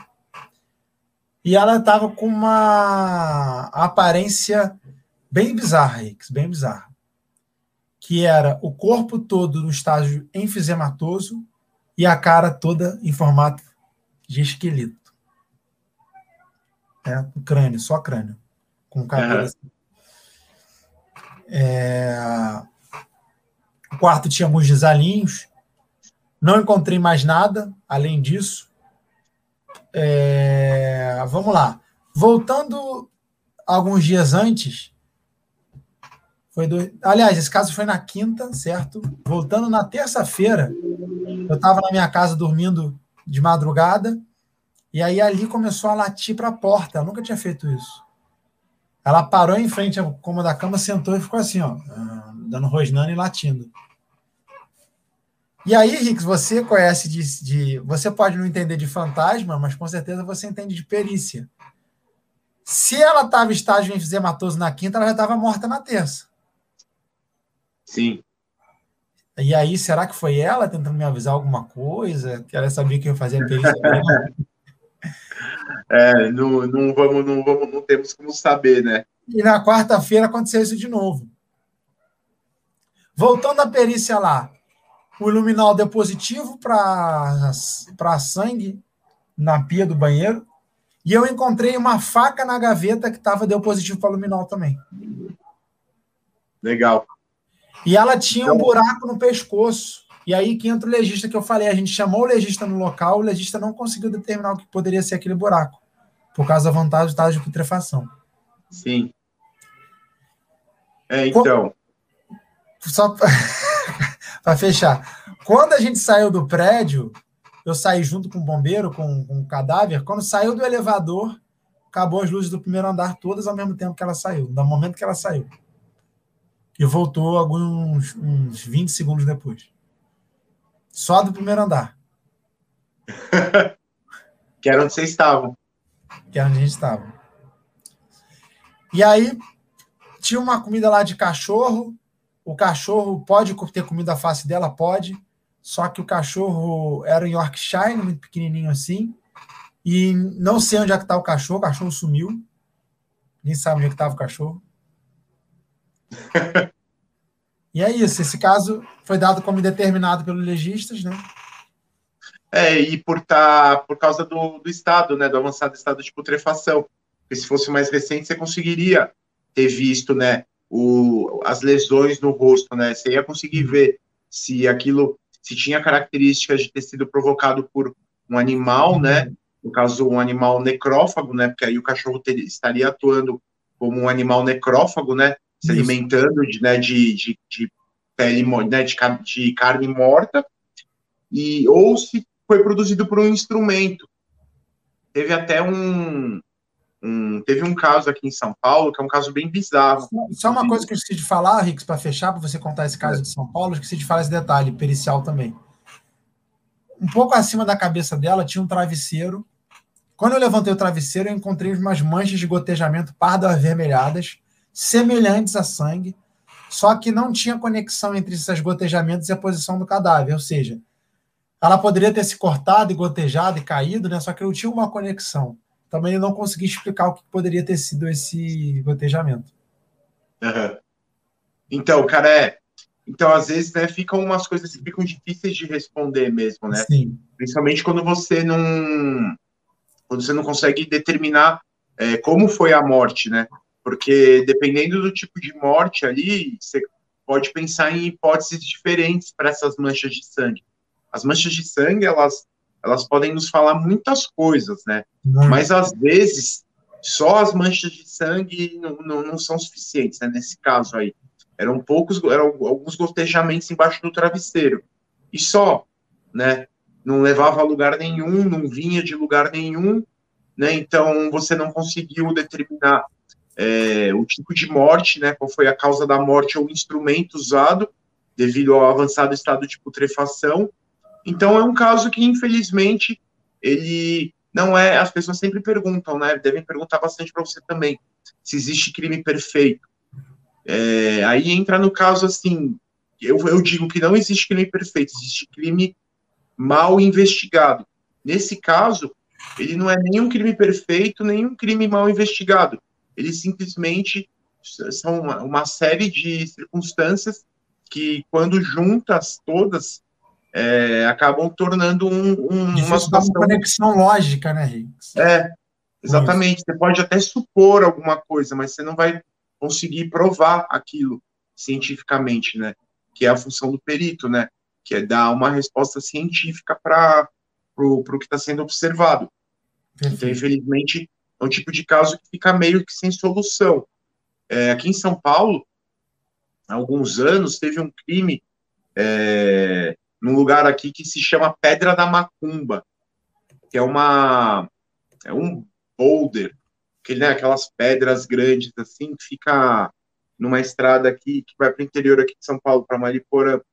E foi encontrada lá uma mulher, uma mulher assim de, se eu não me engano, ela tinha uns 40 e poucos anos, assim, ela era uma mulher muito religiosa, frequentava bastante a igreja, é, e ela foi encontrada sem o rosto, do mesmo jeito, é, numa, não lembro se ela estava, qual era a posição do corpo, se ela estava, se tinha isso de braço esticado ou não, só sei que ela foi encontrada do, é, ao lado desse lugar, é Pedra da Macumba, que, né, conforme diz o nome, é um lugar que as pessoas usavam, usam, usavam bastante para fazer trabalhos e rituais, etc.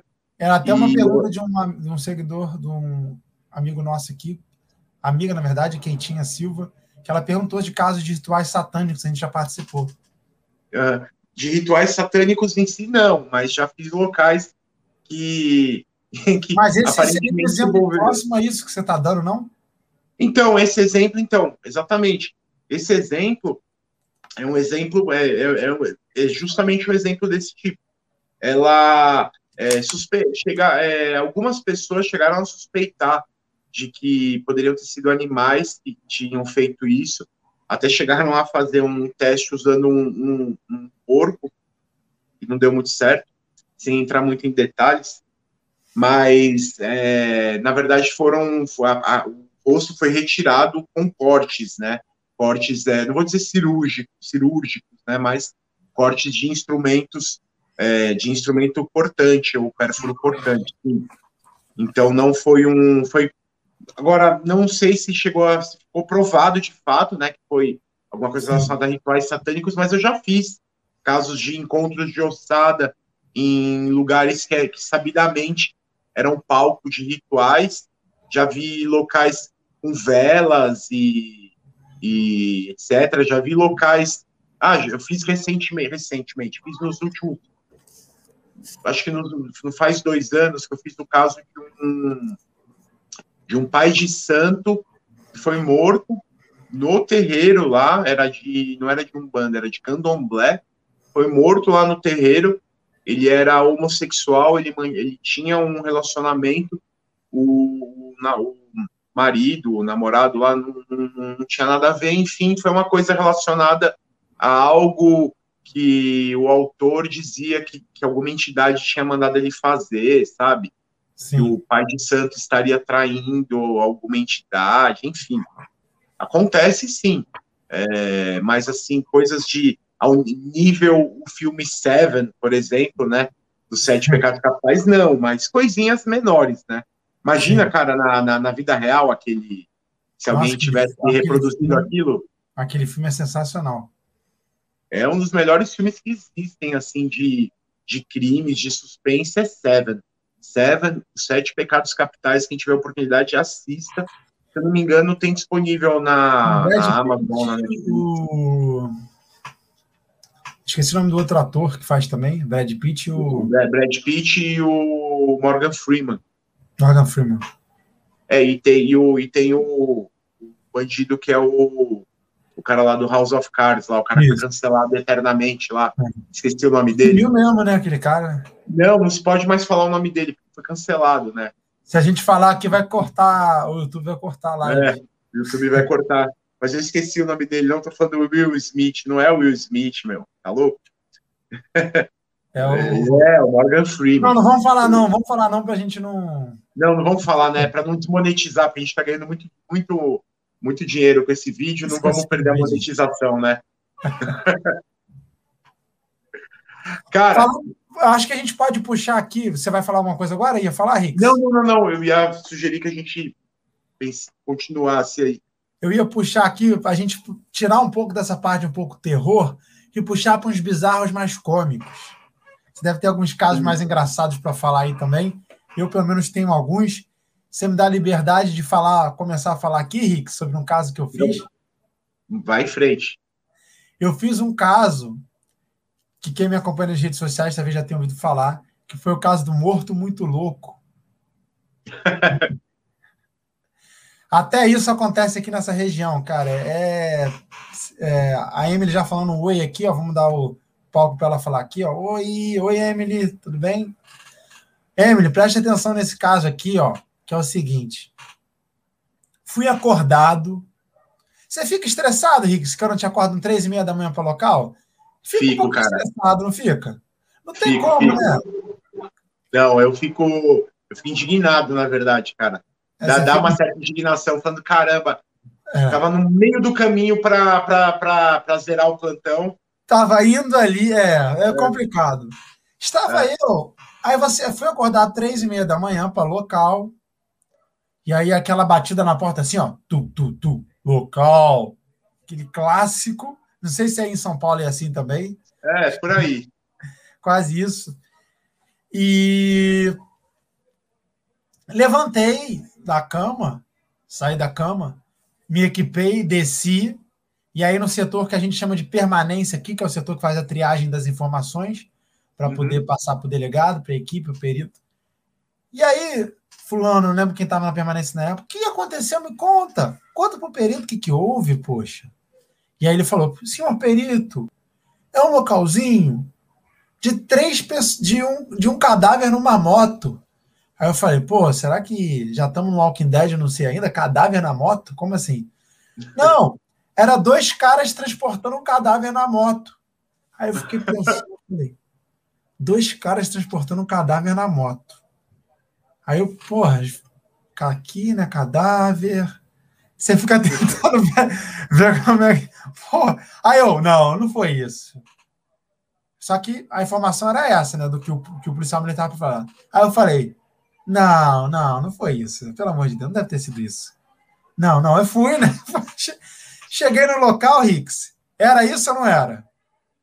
Levaram ele estilo sanduíche. Pô, levaram o cara lá sentado na moto, Rick, simulando que tivesse vivo o cara segurando o cara lá por, por trás assim. Entre os dois, assim, né? É, não dá, cara.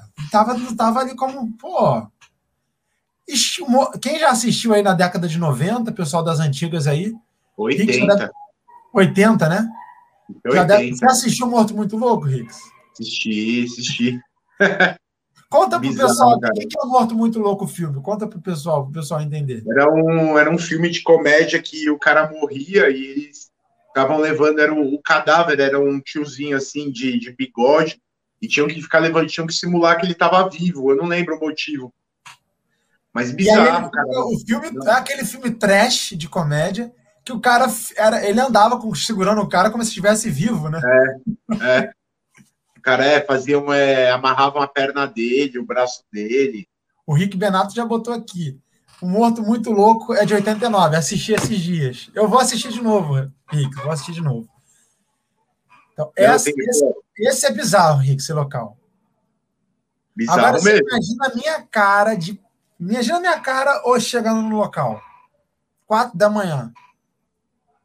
Cara, você já. Não, imagino, cara, bizarro. Só para fechar aqui, e sabe por que, que eles fizeram isso? Pagaram eles 80 reais, que ele me falou na época, era 80, 90 reais, para duas pessoas, 45 para cada um, para transportar um cadáver para uma outra região lá e jogar em um lugar lá. O cara fez isso por 45 reais, Rix, menos 5 da gasolina. Não dá, sério, não dá, não dá. Aí o cara, cara teve a brilhante ideia de botar para simular se que tivesse vivo. E eu, eu participei do Um Morto Muito Louco, eu fui. Vou até fazer uma camisa sobre isso. Não, realmente, bizarro, cara, bizarro mesmo. Eu tem uns casos assim que que, que, eu, que acabam sendo meio bizarros assim. É, pô, esse cara de engraçado, puta, de engraçado Agora não me vem nada à mente, cara, mas me vem Com certeza mente... deve ter, mas é tanta coisa que você não tá lembrando agora, mas eu não tenho Não, dúvida. é muita coisa, cara, é muita coisa, cara, é muita coisa que acontece. É... Acabando caso... a live aqui, você vai lembrar de uns cinco hoje, né? É. Não, o pior é daqueles casos onde o cara deixa cair celular, documento. Já aconteceu, já aconteceu vários casos assim de, do, do, do ladrão assim deixar, deixar o documento, deixar o celular. Ah, teve um, tem um suicídio que eu, eu acho que eu comentei, uma tentativa de suicídio, né? Eu não lembro se eu contei no, no último episódio do cara que tentou se matar comendo chumbinho e deixou, deixou as cartas do suicídio dele pela, pelas paredes. E ele falava de um ator da Globo, acho que eu já que eu contei. É um caso que eu acho que é meio bizarro, assim, porque o cara tentou se matar, tomando chumbinho, deixou as cartas ah, escritas pelas paredes, e numa das parede estava lá para a perícia. E lá ele contava que ele trabalhava para uma, uma grande emissora de TV, ele era terceirizado, prestava serviços, e que uh, um ator de uma produção dessa grande emissora tinha roubado, entre aspas, a mulher dele, por isso ele estava tentando se matar. Só que ele não morreu. Então, é, além, além da, né, da, toda né, o, a situação meio estranha que fica depois de você tentar se matar, né, ainda tinha ele tinha deixado essa essa história para a posteridade, né? Todo mundo agora sabia dessa história aí desse famoso ator Sim. e sua e a mulher da do, do cara que tentou se matar ingerindo chumbi, é, veneno. A Daniele perguntou aqui, ó, tirei uma foto do presunto para colocar Eu não tirei porque na perseguição, porque a PM viu três pessoas, achou, achou o segundo muito mole, né? Achou que tava... Pô, achou que ele foi muito frio na hora de, de não responder. Aí a PM deu voz de prisão. E aí, na, na perseguição, obviamente, o cara perdeu o controle da moto, caiu os três. Ah, aí, isso que eu ia perguntar. Não Como teve o registro do morto muito louco, não teve esse registro, infelizmente mas eu gostaria muito de ter visto a cena, já que eu saí para trabalhar quatro da manhã para fazer esse local, pelo menos poderia ter sido recompensado, né, Rix? Conseguindo Quando você chegou lá, como é que tava? Ah, tava, tava Tava lá o morto muito louco, muito louco no chão caindo, e o cara com cara de cu, os dois sentados assim, ó, pedindo pelo amor de Deus, não me prende, né? E aí a gente deu aquele o tratamento VIP, né? Dado a todos sempre cinco estrelas, levando o né, padrão da polícia, sempre tratando bem, obviamente. É, melhor, polícia é primeiro mundo, né? Trata super bem, né, Rix? É. Sim, pô, os caras são geniais, né? Eles merecem é, chegar e tomar um café quentinho. É lógico, chegou lá oferecendo um café. Já, já, já chegou de manhã, né? Isso aí foi quatro horas da manhã até chegou, embora. Chegou, já... O local foi bem rápido, Rix, porque era um. É, não tinha muito o que fazer, né? Era quase um encontro de cadáver, não tinha. Só era perinecroscopia em si, quase. Tinha que. O, o morto não tinha. A... Eu acredito que ele não estava em tanta velocidade, porque não se machucaram muito na queda, teve um arranhão só assim. Foi mesmo uhum. perda, foi meio, meio que uma perda de controle mesmo, mas eles conseguiram meio que dar uma freada. Foi Sim. isso. É, genial, genial, né? É um você vê um desenrolar do caso é Eu tenho muita né? empatia né? com esse tipo de pessoa, Rix. Muita empatia. Você também deve ter. Nossa, também, com certeza. com certeza. São pessoas especiais, né? É. Com certeza. Não, tem, tem, tem, tem, tem uns caras assim que são geniais, cara, que são geniais. Teve um, um homicídio recente é, que o cara. Foram dois caras que é, cada um com uma faca. Aí um dele, um matou o outro, deixou a faca é, grudadinha no batente da porta, assim, com durex, e foi preso no mesmo dia, né? Mas assim, é. É? O cara matou o outro. Ele matou, os dois estavam com facas. Sim. Né, facas pequenas, as duas. Uhum. É, teve a briga ali de faca. O que matou pegou essa faca que ele usou e colocou no batente da porta e fixou no batente da porta com um durex. Deixou a arma do crime ali para ser encontrada. Ah, e fez propositalmente. Propositalmente, propositalmente. É, é, é, assim, às vezes, é como eu, como eu falo, né, as pessoas perguntam se a maioria dos homicídios que eu, que eu cuido, se eles são aqueles homicídios que são planejados, né? Tem todo um planejamento, uma execução, o que, que o cara vai fazer depois do homicídio. Mas não, a maioria. Mas é todo mundo acha que a gente faz casos que de, de filme, né? Aquele final mirabolante, que era o próprio policial que assim. Não, tem muitos que são, mas não são todos, né? Tem muitos casos que são aqueles homicídios no calor do momento. o cara ele comete o homicídio, mas ele não pensou no que ele vai fazer depois. Ele mata e fala, puta, e agora? Eu tenho um cadáver aqui em casa, ou eu, sei lá, eu tô aqui na casa da, da pessoa e ela está, está morta, tem câmera, que, que eu faço? É aí que vem as soluções é, criativas das pessoas, como vários casos famosos, o caso lá do, da, do Ioki, que a mulher né, cortou ele em pedaços, tem esse caso que eu comentei do cara tava, que eu já contei em, em outro episódio, do cara que estava usando droga com a mulher, cocaína, e aí ele foi acender um baseado, ela ficou brava porque ela não gostava do cheiro, aí ele enganou ela, no dia seguinte, dormiu com o cadáver ali no chão, no dia seguinte cortou ela no meio, jogou uma metade em cada saco de lixo, num caminhão de lixo em frente à casa dele, então, em Nossa. poucas horas ele é. Eu fui fazer o local do, do encontro, né, das duas partes, é, e, e em menos de 24 horas depois, não, na verdade, menos ainda, em 12, menos de 12 horas depois eu já estava de volta ali, naquelas redondezas ali, para fazer o luminol na casa onde ele tinha matado. E foi, foi descoberto mas assim, o, já tinha, o corpo já tinha mais de 24 horas, né? Porque dormiu com ela, jogou depois, deu, deu 24 Sim, sim, sim. Entre o. Na hora que eu encontrei o corpo, ele devia já ter, ter pelo menos umas, do, umas 12 horas ou mais. É, mas sim, 24 horas do crime, mas é, menos de 12 horas, eu digo, da, da descoberta do cadáver. Mas sim. Sim, sim, perfeito, foi, perfeito.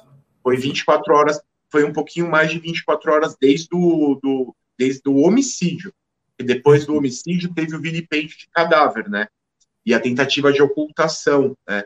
Foi a teve o crime, o vilipêndio de cadáver, porque ela já era o cadáver, já fazia 10 horas, ele cortou ela no meio, então vilipêndio de cadáver, e depois ocultação de, de cadáver. Foi a tentativa, né, de colocar cada metade num saco de lixo e jogar no caminhão de lixo. Foi um crime que não foi planejado, porque o cara, ele, se ele tivesse pensado, ele não teria jogado tão perto da casa dele, eu teria feito outra coisa. Como foi um outro caso que eu fiz também é, nos últimos anos, foi um, foi, aliás, no começo do ano, foi um dos primeiros casos do ano, se não me engano, foi o primeiro caso do ano. Eu acho que foi o, B, o RDO, o BO 1 de 2021, aqui, aqui do, do DHPP, né? Porque os números, eles correm, cada delegacia tem a sua numeração. DHPP tem a sua. O crime número um fui eu, era, foi no dia primeiro de. Vou falar em DHPP, Rix, agora que eu tomei minha vacina, o pessoal da minha família está como todo mundo vacinado já. Em breve eu estou indo em São Paulo, que eu estou sempre aí, amo essa Pô, cidade. Legal, legal, vamos lá. Daí. Então. E aí, pessoal, vai ter o tão esperado encontro ao vivo que, apesar de a gente parecer ser amigo há anos aqui, a gente se é. conheceu esse ano. Nunca nos vimos ao vivo, né, Rix? É verdade, é verdade. Vou lá quem sabe, né, até tirar um plantão contigo, né, Rick? Lá em São vai, Paulo. Não, vai sim, com certeza, com certeza. Imagina o pessoal, um plantãozinho, eu e Ricks lá em São Paulo, ia ser irado, hein? Vai ser, vai ser. Não, vai ser, vai ser. Quando vai você ser. vier, você vai puxar um plantão. Do mesmo jeito que quando eu for também para o Rio de Janeiro, eu vou puxar um plantão com você também. Perfeito, perfeito. Fechado. Vou, com certeza vai ter, vai ter esse intercâmbio sim. Inclusive, aproveitando né, o ensejo, né, que a gente está falando desse intercâmbio, é, conta para o pessoal aí, para quem ainda não percebeu que em agosto, na primeira semana de agosto, o que, que vai acontecer? O que, que nós vamos ter na primeira semana de agosto? Pessoal, perfeita é, a lembrança do Ricks. Teremos a segunda semana padrão Zeus na primeira semana de agosto. E o Ricks, mais uma vez, convidado VIP do evento, local preservado, dando apoio aí oficial ao evento também. Vamos estar lá falando de quê, Ricks? No, no meu dia, nós vamos falar sobre manchas de sangue. Perfeito. Nós vamos, fazer, nós vamos falar sobre, falar sobre os tipos de manchas de, mancha de sangue, que, que causa cada tipo de mancha de sangue, o que, que a gente pode fazer com esse conhecimento de, da, das manchas de sangue, o que, a gente consegue calcular, a gente consegue ver é, velocidade, distância, a gente consegue ver o tipo de instrumento a partir da mancha de sangue, enfim. E vamos falar também sobre casos em que a gente conseguiu usar esse tipo de conhecimento. Perfeito, o Rix vai trazer. Mas isso aí vai ser no terceiro. Vai no ser terceiro difícil, dia, né? No dia 4 de agosto. O nosso dia é o terceiro dia, 4 de agosto, uma quarta-feira. Vão ser cinco dias, de segunda a sexta, pessoal, do dia 2 ao dia 6 de agosto. E eu tenho certeza que o Rix vai ficar um tempão para escolher qual caso que ele vai usar, porque a quantidade de caso que deve ter usado mancha de sangue para dinâmica não está no gibi, Sim, né? Tô... É caso. É. É, vai ser difícil selecionar um caso para trazer. Não, com certeza, estou pensando aqui. Mas tem alguns, eu vou fazer um negócio diferente, assim, acho que vou fazer um negócio mais interativo para pra, as pessoas descobrirem, enfim, Mas eu estou pensando legal, aqui para é, conseguir trazer mais caso lá ao né? vivo. Sim, com certeza. O pessoal, o Rix vai fazer, um, não vamos falar ainda o que é, mas vai ter um sorteio também do Rix no dia dele, muito legal.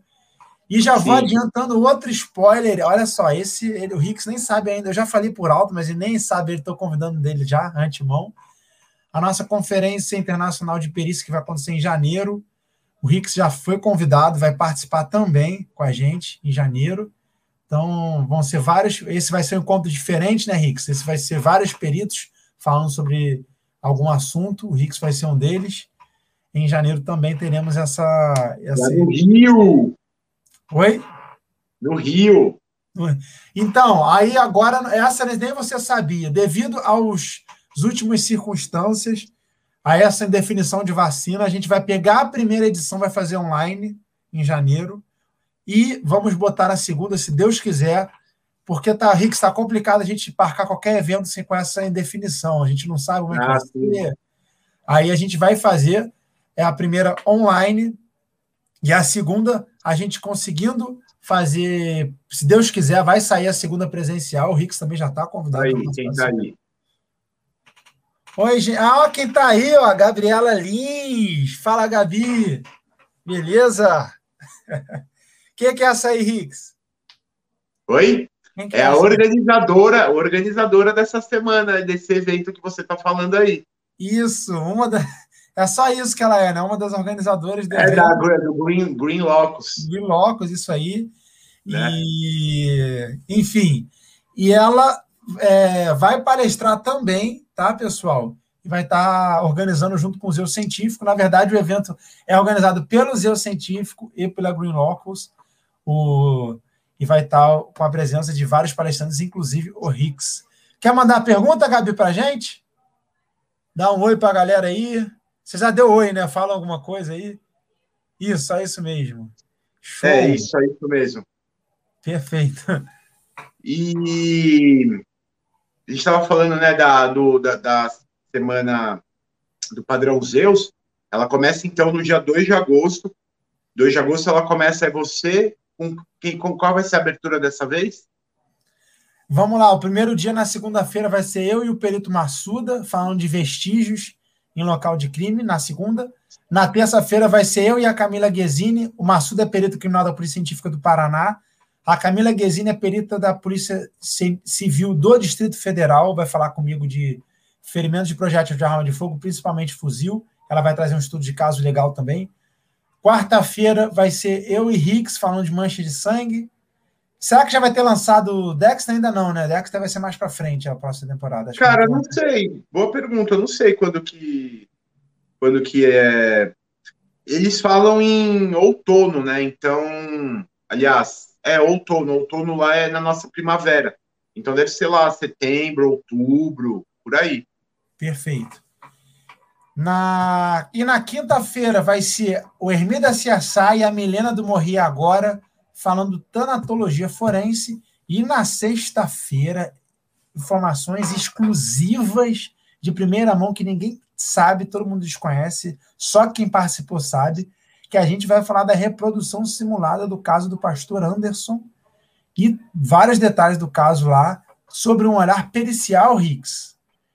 Muito interessante. Na sexta-feira, eu e o Fábio Alonso, perito criminal da Polícia Civil aqui do Rio de Janeiro também, que é o meu mentor na perícia criminal, foi o que me deu os primeiros passos ali com a 50 na divisão de homicídios e foi o perito responsável principal, teve vários peritos, mas o principal perito responsável pela reprodução simulada, conhecido popularmente conhecido como reconstituição do caso do pastor Anderson. Esse caso do pastor Anderson é o caso daquela deputada, né? Como foi o nome dela mesmo? É. Aquela deputada, o caso da deputada Flor de Lis. É, pô, esse caso é bem bizarro, né, cara? É.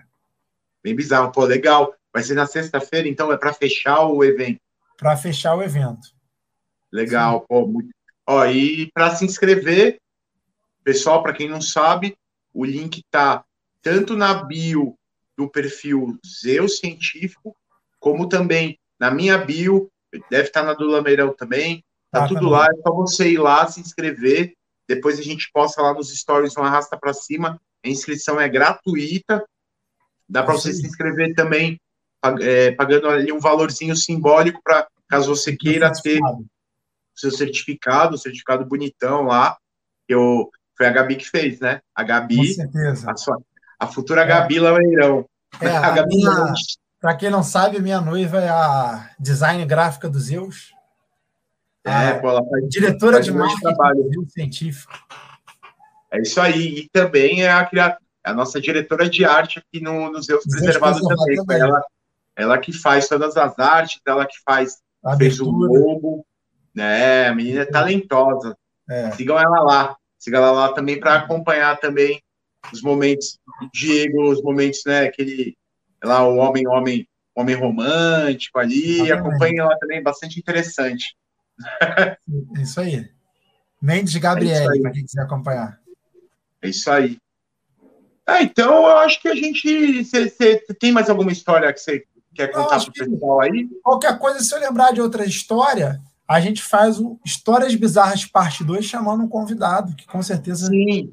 Sim, ixi, isso aí histórias bizarras. se Deus quiser, vamos ter muitas temporadas e cada temporada a gente vai tentar trazer, somar, nunca diminuir, né, Rick? Sempre botando. Sim. A gente já tem uma mistureba aqui, agora vamos trazer mais coisa na próxima temporada.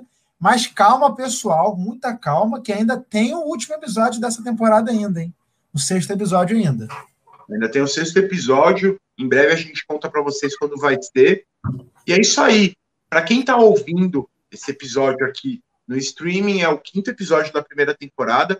A gente ainda vai fazer mais um episódio. Aí nós vamos tirar julho de férias aqui do podcast.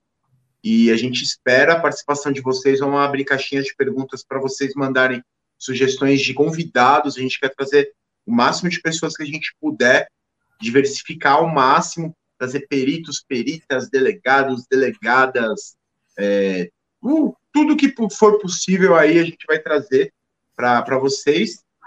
E é isso aí, pessoal. Compartilhem. Encerrando aqui, esse vídeo vai ficar disponível aqui no YouTube.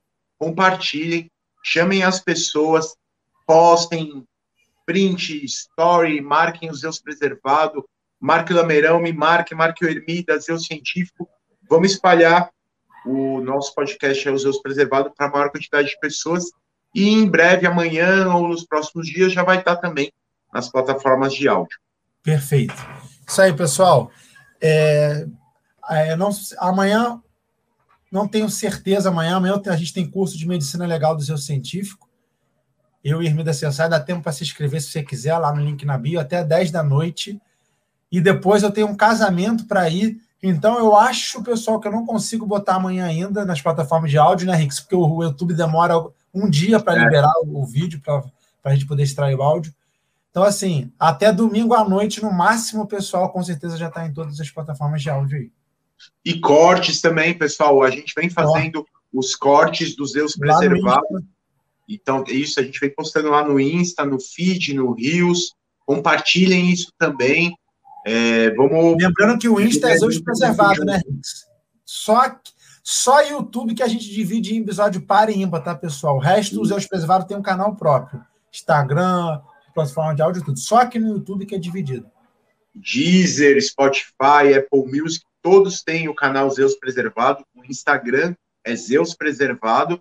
E vão lá, sigam a gente lá, compartilhem, se inscrevam, curtam o vídeo, toda aquela coisa lá de deixa o seu, o seu é, ative o sininho, é, dê, deixe o seu like, like ative as notificações, compartilhe, chame seus amigos, chame todo mundo. Xinga a gente aqui no, no, no comentário. Xinga, cancela a gente, podem me cancelar. Se vocês quiserem, eu vou soltar a hashtag cancela local preservado.